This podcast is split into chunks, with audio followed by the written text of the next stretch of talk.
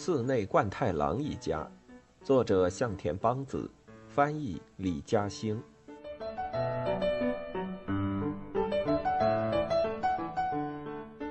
家庭大起底。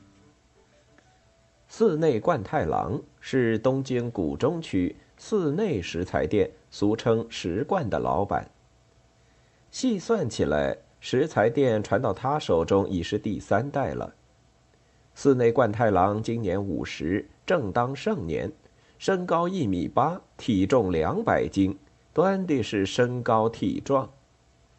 他身穿印有“食贯”字样的短和服上衣，腰间缠着宽腰带，裤子却是裁着胯，脖子上挂着从成田山求来的护身符，昂首阔步，威风凛凛。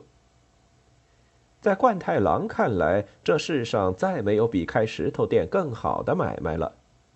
石头这东西，即使扔到外面不管，贼也偷不走，又不怕火灾地震，即使发大水，也不用担心被冲跑了。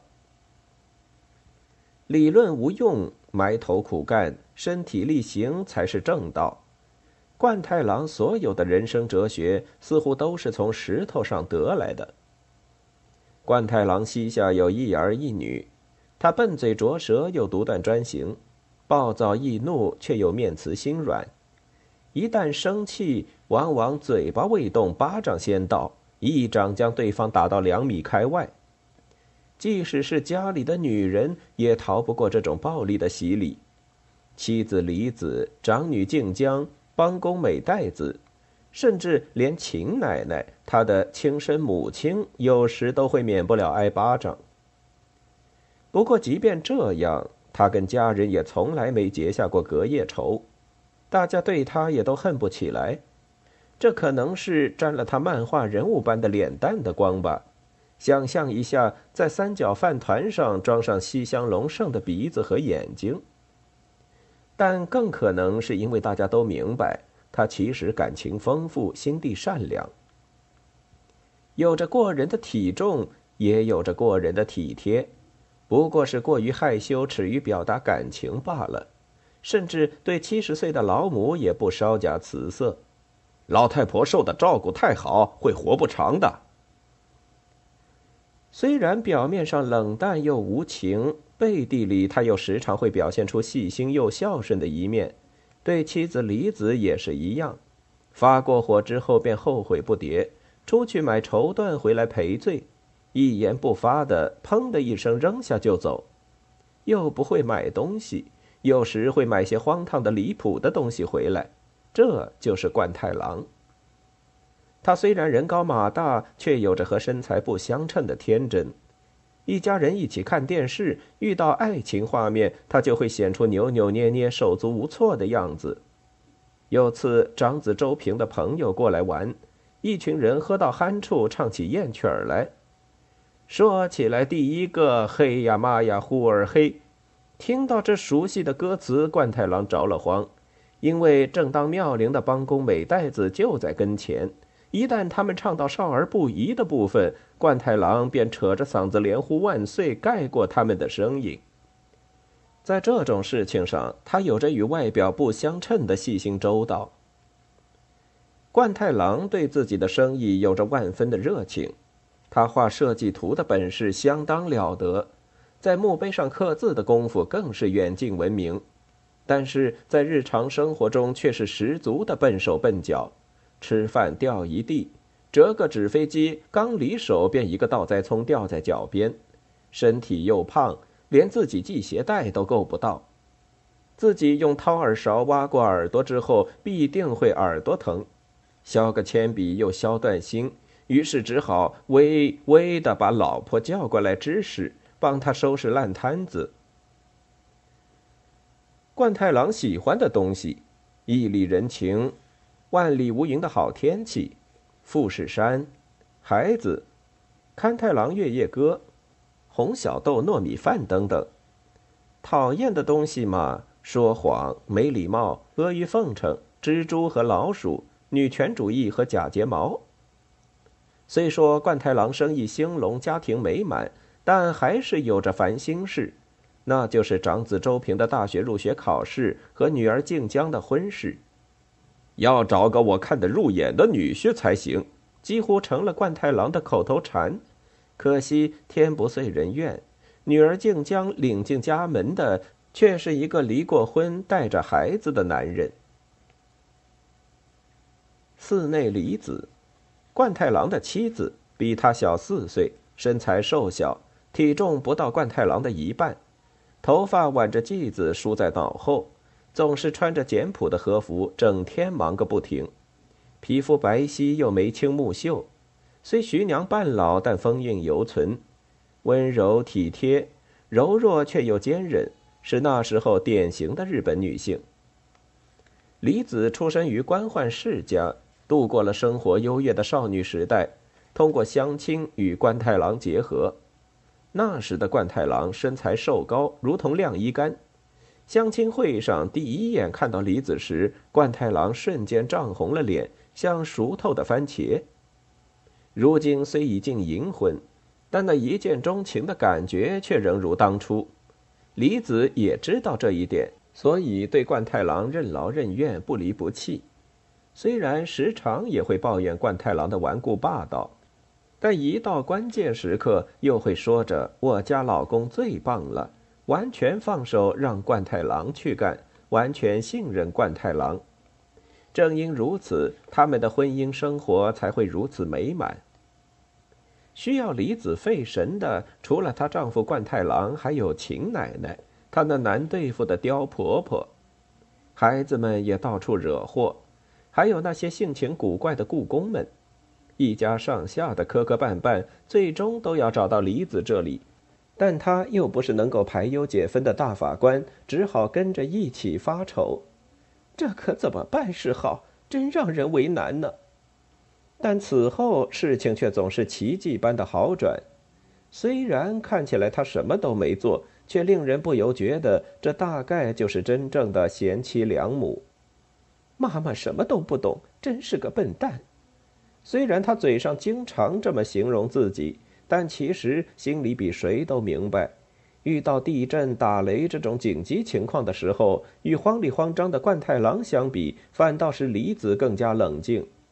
也许动辄大喊大叫、拳脚相加的冠太郎不过是个孙悟空罢了，再怎么折腾，也还是在李子这尊如来佛的掌心里。喜欢发出像女学生一样娇嫩的笑声，看起来文文静静。却时常脱口说出令人瞠目结舌的话来，做饭和针线活从来都不是他的强项。李子，你真不中用。被婆婆骂了，李子就会显出一副诚惶诚恐的样子，而这说不定也是他御夫术之外特有的御婆术。在家人面前，他会给足冠太郎面子，等到夫妻俩单独相处时再算总账。把白天受的冤枉气讨回来，同时作为老板娘，李子也深受故宫的爱戴。寺内静江，长女，二十三岁，有着从母亲那儿遗传来的美丽容貌，身材修长，但是走起路来左腿会有点跛，那是小时候在父亲的工作室里玩耍时被石头砸掉留下的残疾。性格开朗，做事麻利。在父亲事务所负责接打电话和整理票据，从来没有因为跛足的遗憾埋怨过父母。即便是这样一个惹人怜惜的姑娘，从小到大也没能受到父亲的特别对待。虽然由于自己的疏忽导致女儿留下了终生的遗憾，冠太郎不可能不心酸愧疚，但还是狠下心严格教育。静江也深爱着自己的父亲。和小自己四岁、开朗爱笑的弟弟感情深厚，但是大概是受跛足的影响吧。虽有一袭秀发，却从来不染不烫、不加打理，又不化妆，向来素面朝天。作为女孩，却又沉默寡言，而且极有主见。一旦下定决心，就会坚持到底。静江恋爱了，对方姓上条，三十二岁，在石材公司工作。和妻子离婚后，带着四岁的儿子生活。他想顺利得到冠太郎的同意，几乎难如登天。寺内周平，冠太郎的长子，第一次大学入学考试名落孙山，正在补习学校复读。这位小爷热切期盼着自己能够像当下流行的那样，做一个理智冷静的酷人，但是愿望敌不过遗传，本质上仍是一个热血男儿。周平虽然对自己感情热烈的性格引以为耻，但是如果遇到父亲对母亲动手，或者有人拿姐姐瘸腿开玩笑，他就会愤而怒起，冲上前去，不等想起自己那冷静理智的信条，拳头已然挥到对方脸上。虽然专制又暴力的冠太郎经常遭到周平的反抗，但是他最疼爱的孩子却依然是周平，这也是周平引以为耻的事项之一。冠太郎一心想要周平继承家业，做第四代的石冠老板，周平对此却避之不及，整天咚咚凿石头的生活，想想就觉得无趣呀。四肢发达，什么运动都玩得转，但论起头脑，学习成绩也就是马马虎虎而已。再考不上就去给我凿石头！面对着怒吼的父亲，周平也曾立志，这次一定要考上。但是比起字典来，还是漫画更有意思，容易看得进去。想支持姐姐的恋情，又想玩吉他，又担心自己足球练得太少，还对可爱的帮工美代子有意思。青春是多么的让人快乐，又让人烦恼啊！还有，据说周平跟人气歌手西城秀树长得几乎一模一样呢。寺内晴。明治三十七年生于新系，十七岁初中毕业之后来到东京，作为女工来到石冠，与比自己大三岁的石冠第二代继承人相恋，历经各种磕磕绊绊之后，终于结婚，成为寺内家的儿媳妇儿，忍受着婆婆的各种虐待，生下了长子冠太郎，后来熬到婆婆去世，十五年前丈夫也撒手人寰。如今虽已年届古稀，但身心强健，正有滋有味的享受着生活。爱好恶作剧，也好说风凉话，比如饭嚼得太久会在嘴里变成大粪哦，这可是他的拿手好戏。一家人嫌弃的表情对他来说仿佛是最好的开胃药，经常故意阿扎作态的吃饭，引得坐在他身边的周平抗议。奶奶脏死了！说什么呢？没大没小。秦奶奶不甘失败的反唇相讥。不久前还尿床的小鬼，说起话来倒牙尖嘴利。戏弄他那性急专制又笨手笨脚的儿子，虐待漂亮的儿媳妇儿，没大没小的跟孙子斗嘴，欺负帮工的美代子，这些都是秦奶奶日常的拿手好戏。明明有着漂亮的长相，却故意扮出邋遢的样子。喜欢穿蓝灰色的围裙，戴半指手套，似乎时刻准备着与人掐架或者搞恶作剧。虽然动不动就委屈的嘟囔：“你们都欺负老人。”但要是被他这番可怜作态勾起了恻隐之心，那可就有的受了。实际上，人家胃口好，睡得香，百病不生，身体倍儿棒。为人避俗又贪心狡猾，爱撒谎，生性乖僻又渴望受人喜爱，爱哭爱笑，好奇心过人。虽然已年届古稀，品味却相当时髦，是歌手泽田研二的狂热粉丝。他居住的小屋里贴着泽田的海报，对着海报扭动身子，高呼泽田的昵称“朱莉”，是他每天必做的功课。一天不这么做，就会大便都不通畅。他的特长是弹琵琶和说别人的坏话。相马美代子，十七岁，出生于新系，和秦奶奶是同乡。幼年丧父，高中毕业前夕母亲病故，正巧村公所的通口先生和寺内家是世交，在他的撮合下，美代子来到寺内家做帮工。他的长相甜美，性格直爽。实际上却秉性倔强，遇到冠太郎对老板娘拳脚相加，他往往会挺身而出，挡在梨子身前，十分有气概。血热情浓的冠太郎一家，那亲切而热烈的气氛，时常牵起美代子自怜自伤的心酸。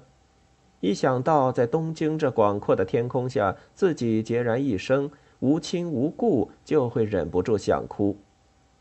被秦奶奶欺负，被石匠阿伟卡油。从报纸的叠法到脱鞋的方式，冠太郎也对他意见不断。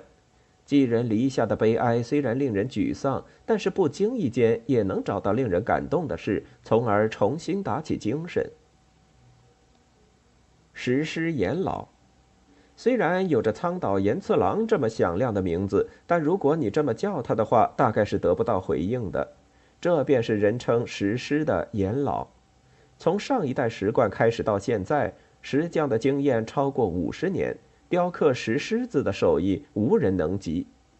比秦奶奶小两岁，严老还是学徒工的时候，秦奶奶来到石罐做女工。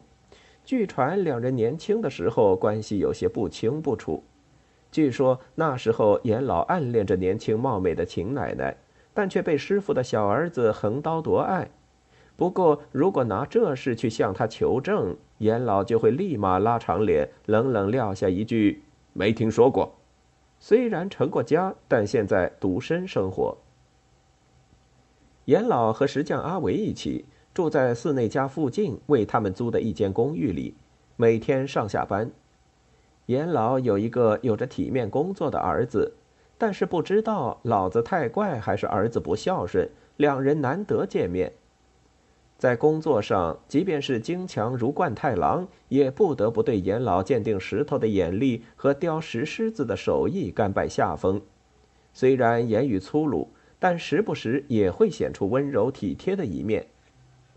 冠太郎从严老身上能看到亡父的影子，严老心里也将冠太郎看作自己的小儿子一般。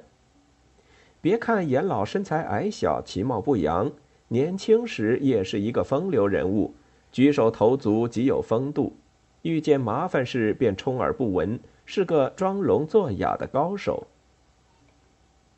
阿维，本名是神元为光，严老手下的石匠，虽然来到石冠已经八年，手艺还是半生不熟，没对象，没存款，大概是觉得脸上挂不住。当有人问起年龄，从三年前开始就一直回答是二十五岁。他是彻头彻尾的阳光男，世间无匹的老好人，大大咧咧、冒冒失失。工作的时候常常因为雕刻出废品而被冠太郎报以老拳。对东家的大小姐静江曾经心怀暗恋，但终究如镜花水月，可望不可及。对帮工美代子有着如兄弟、如同志般的感情。可能还带着点恋人般的暧昧，但是单从长相来看，几乎也是痴人说梦。